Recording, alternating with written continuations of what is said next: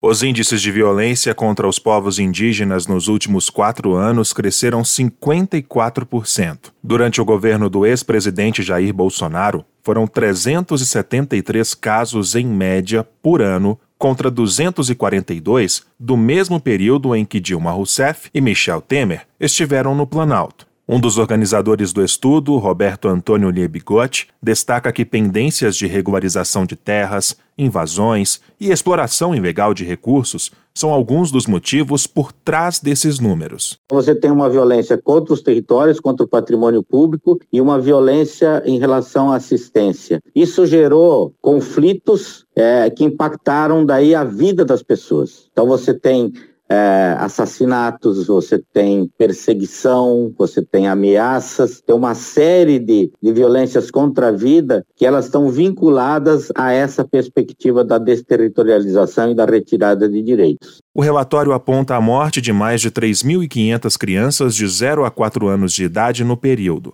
mais de um terço somente no estado do Amazonas. Roberto lembra que houve omissão do governo que não empenhou esforços para salvar a vida de indígenas doentes no campo da assistência, aquela perspectiva de não assistir aos que estão fora dos territórios, deixando-os na, na, vulnerabilização, né, gerando então desnutrição, é, mortalidade na infância. Nunca como antes morreram tantas crianças não é, num, num período de quatro anos. Foram 3.552 crianças é, que perderam a vida nesse período. Ainda segundo o relatório do CIMI, de 2019 a 2022 foram contabilizados 795 assassinatos de indígenas no Brasil, uma média de 198 por ano.